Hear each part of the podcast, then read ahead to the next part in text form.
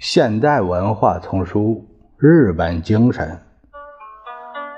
由美国作者 Robert C. 克里斯托弗著，马全、孙建龙翻译，事了播讲。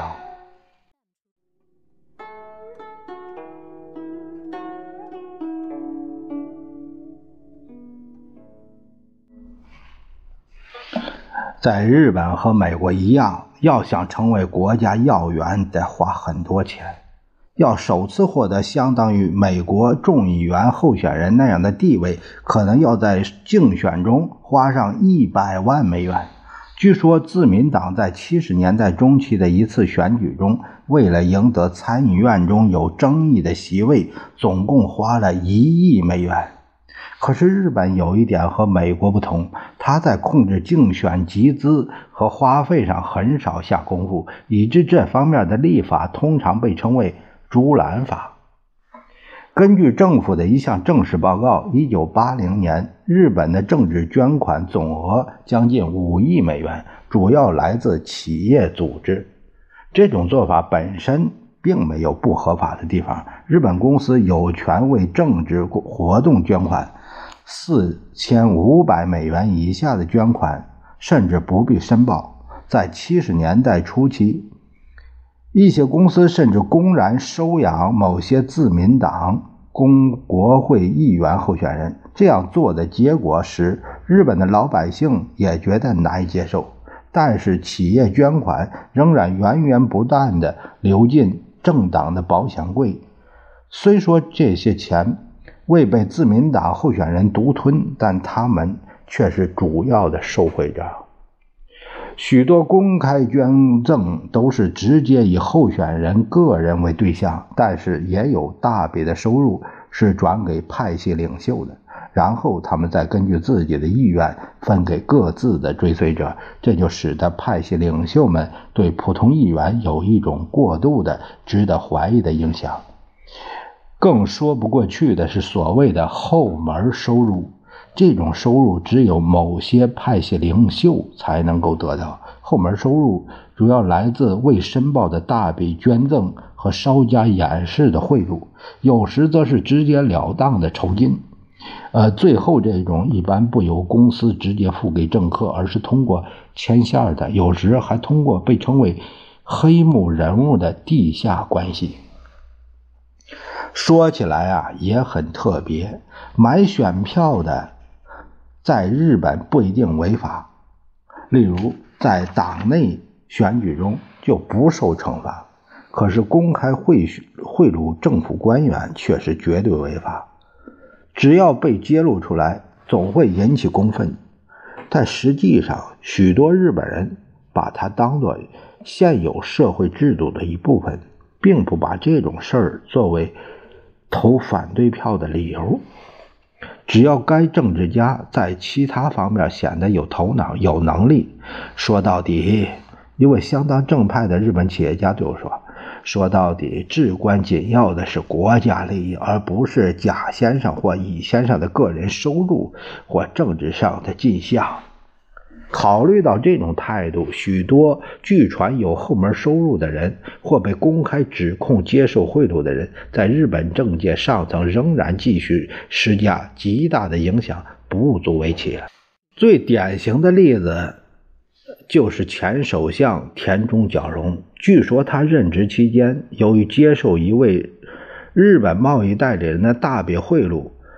而对一家国内航空公司全日航空公司施加压力，促其购买洛克希德三叉戟。基于这项指控而对田中进行的审判，从七七年开始，至今尚未结束。呃，这个至今是呃这个发行书这个写作时间这个至今啊，不是现在我读书这个至今。深谙内幕的日本朋友告诉我，即使一开头就证明田中有罪，这个案子或许还要在法庭拖上十年。很清楚，关于这件事，一大部分日本人都认为无风不起浪。毋庸置辩，这件事给田中打击很重。对他正式提出控告时，他感到不得不退出自民党。日本政治专家一致认为，除非他最终被审判无罪。公众舆论不会容忍他再度出任大臣。可是他仍然是国会成员，除了名义上，在其他各方面仍是自民党内最大派系的无可争议的领袖。自从他被法庭传讯以来，这一派系实际上更强大了，占自民党国会议员的四分之一还要多。每天都有几十人，包括政府高级官员，到他坐落在东京。慕白区的豪华住宅登门造访，以博得他的青睐或请求他在制定政策上给予指点。田中的影响太大了，以致日本新闻界有时称他为“影子统治者”。人们普遍认为他在最近三位总理大臣的任命上起着关键作用。前总理大臣铃木善幸就广泛认为，只不过是田中的代言人。中曾根康弘九一九八二年十一月接替铃木善幸，他把内阁中将近三分之一的职位，包括极其敏感的内阁官房长官职位，拱手献给了田中派。这使得日本政治方面最老练的观察家也大为吃惊。不可避免的，爱使用新闻术语的人常常把洛克希德贿赂案称之为。日本的水门事件，但这种类比也有不当之处。这些不当之处可以说明日美政治上的一些根本区别。美国共和党和自民党不同，他在水门事件之后被失望的选民赶下了台。尼克松也无法和田中角荣相比，他的意见对美国政府的决策不起什么作用了。虽然很多日本政客受到贪污受贿的指控，却很少有人去认真追查定罪。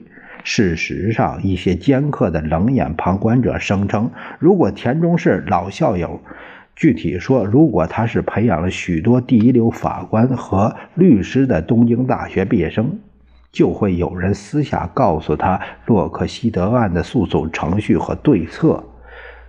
这不过是推测，无法证明能否奏效。但有一点是肯定的：田中的领导风格使许多政治组织成员同他疏远了。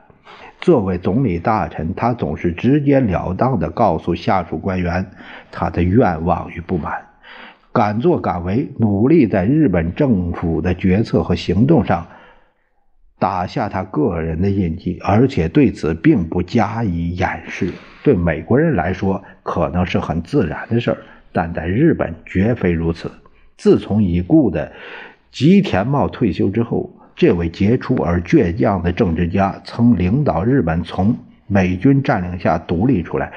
总的来说，日本的总理大臣们起的作用，与其说是首席执政官，倒不如说是委员会主席。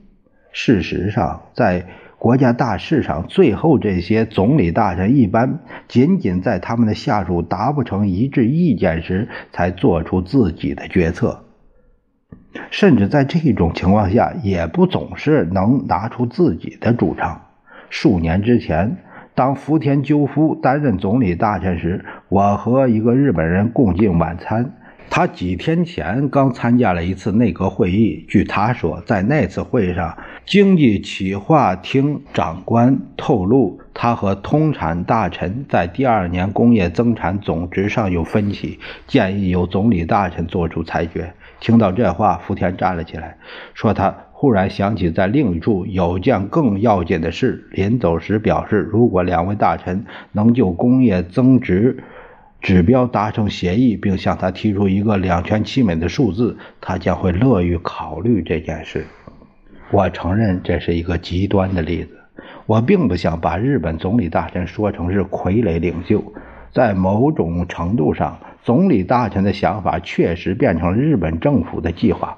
目前在任的宗贞跟康弘看来就是如此，尽管他常常改变主意，被政敌称之为。风向标，按照日本的政治标准，中曾根是一位引人瞩目的强有力的人物。他在二战期间担任海军军官，在日本投降后的许多年里，他总打着一条黑领带，理由是每个日本人都必须戴孝。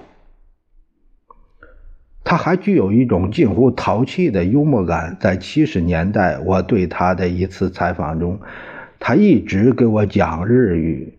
当我起身告辞时，他却用很标准的英语说：“那么，我考试及格了吗？”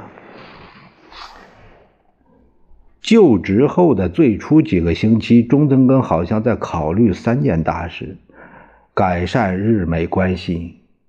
削减政府开支，加强日本防卫力量。由于这三个目标相互矛盾，中曾根的计划不见得能同时实现。但可以断定，一旦他最终认定某一项最重要，他就能大大促进这一目标的实现。这种推测是可靠的。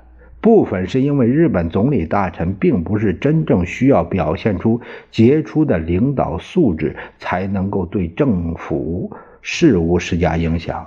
中曾根的前任铃木善幸就和他截然不同。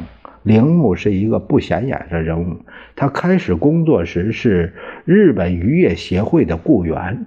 一位日本某基金会的负责人在同我谈话时，曾不客气地把铃木说成是。除了渔业，什么都不懂，就是有关渔业的事儿，超过两百里他也不懂。但吉令是铃木也成功的把自己关于行政改革的想法牢牢的列入了政府日程。日本总理大臣实际上是一个制定政府现行方针的委员会的主持人，他和内阁大臣们以及其他派系领袖携手工作。重要的是，这个委员会制定的方针只是大体上的。政府内部各种敌对力量在任何情况下都可以引起方针上的改变。概括起来，日本总理大臣并不管理日本政府，他们对政府的控制还比不上像里根和艾森豪威尔这种和政府保持一定距离的美国总统。裕仁天皇更起不了作用，他一生中只做过一次决定，那是一九四五年八月，内阁相持不下，最后天皇决定向美国投降。今天虽然天皇受到很多国民的爱戴，特特别是那些中年以上的国民，天皇的确像日本宪法中所说的那样是国家的象征。日本历史上大多数天皇实际上也是如此。根据宪法，国家最高权力中心既不是天皇，也不是总理大臣，而是国会。但从实际上来看，国会的权力也受到限制。议员和委员会都没有配备美国那种庞大的服务班子。部分由于这种原因，很少有立法，几乎没一项是政策性的，是由国会提出来的。同美国相比。日本国会内部的委员会最多也只能是有名无实。